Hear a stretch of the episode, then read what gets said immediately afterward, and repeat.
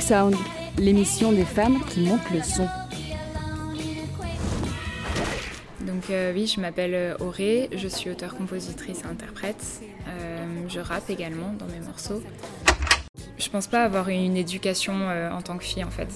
J'ai fait de la motocross avec mon beau-père. Il m'a élevée comme un garçon en fait, enfin comme comme une personne tout simplement en fait. Il m'a pas, il s'est pas dit ah non c'est une fille, je vais, elle fera jamais de moto.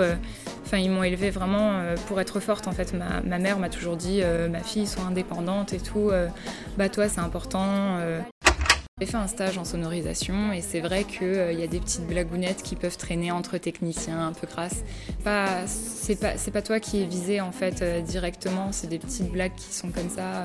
C'est, même pas sexiste, c'est juste comme nous entre filles on pourrait faire aussi. Euh, enfin entre filles, je suis jamais vraiment entre filles, mais c'est, c'est plus sur des clichés que sur vraiment des personnes et ils sont conscients quand ils font ces blagues que c'est des clichés. Je pense qu'une fille, on lui apprend pas obligatoirement à se dire, euh, si par exemple elle tombe par terre, on va pas lui dire, euh, j'ai l'impression qu'un garçon lui dira plus, bah tu te débrouilles, tu... on a plus tendance à dire à un garçon débrouille-toi qu'à une fille en fait. Et ça, je pense que par contre, c'est encore le cas aujourd'hui. On continue à pouponner les filles. Et ça, c'est évident. Donc évidemment, quand des gros techos, quand ils voient, une fille arriver, ils pensent presse féminine, ils pensent... Euh, voilà, euh, c'est peut-être pas obligatoirement une personne qui fait du sport ou qui a appris à se débrouiller toute seule ou à se battre. Et du coup, bah ouais, ils, se disent, euh, je pense qu'il y a vraiment des phases de test. Ils disent, est-ce qu'elle va être capable de porter euh, les, caisses aussi lourdes? Est-ce qu'elle va tenir le coup à pas dormir jusqu'à 3 heures du matin, machin?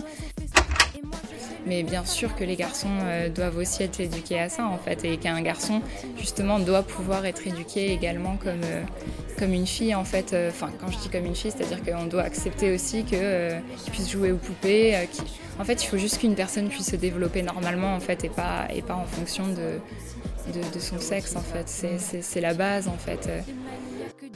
À, à pas surprotéger les filles et à pas essayer de durcir les garçons ou de leur donner des, valeurs des valeurs trop. Euh, enfin, la virilité, c'est un truc que j'aime pas non plus. Euh, c'est, ça, a tendance à vraiment m'énerver, en fait. Le, côté un peu machiste et tout, moi, c'est, pas un truc que je trouve sexy, mais alors pas du tout, en fait.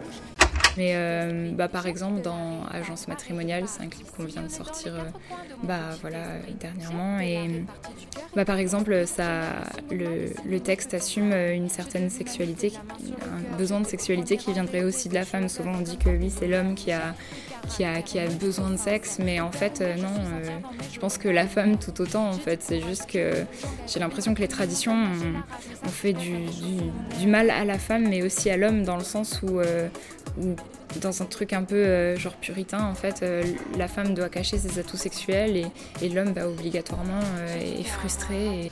Et il y a un autre morceau qui s'appelle Cathy Strange qui lui me tenait beaucoup plus à cœur parce que c'est vraiment. Ça, c'était. En fait, j'ai écrit ce morceau euh, en ayant vu une pub en étant au cinéma. Et en gros, euh, bah, c'est comme dans toutes les pubs de parfum où elle avance comme une tigresse, la femme fatale, machin. Et je me disais, c'est horrible parce que ça voudrait dire que. Enfin, moi, je suis quelqu'un de très timide, de très, d'un peu réservé. Et, et je n'ai pas envie de, jouer la femme fatale pour pouvoir euh, plaire à quelqu'un. Ou que si on, si on prend le nombre d'hommes qui s'essayent au rap et le nombre de femmes, c'est sûr qu'il y a plus d'hommes que de femmes qui s'essayent au rap. Mais ça aussi, c'est un problème en soi. C'est-à-dire que les femmes aussi doivent prendre confiance en elles et se dire qu'elles sont capables de, rapper. Il y a un manque de mise en avant, ouais, clairement. Euh, je sais pas si c'est fait exprès ou si c'est juste que. Euh, on ne peut pas savoir vraiment ce qui se passe. Parce que moi, en faisant du rap, je me sens aussi encouragée en fait dans le fait de le faire. Alors après, est-ce qu'il y a des gens qui cherchent à pas me mettre en avant parce que je suis.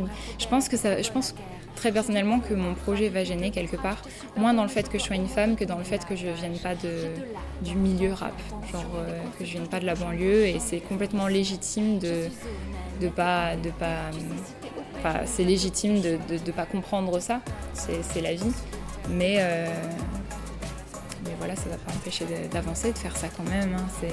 C'est ce qu'il faut se dire dans tous les cas il faut le faire et, voilà. Voilà, c'est tout pour aujourd'hui. Vous pouvez réécouter ce podcast à l'infini sur radiocampusparis.org.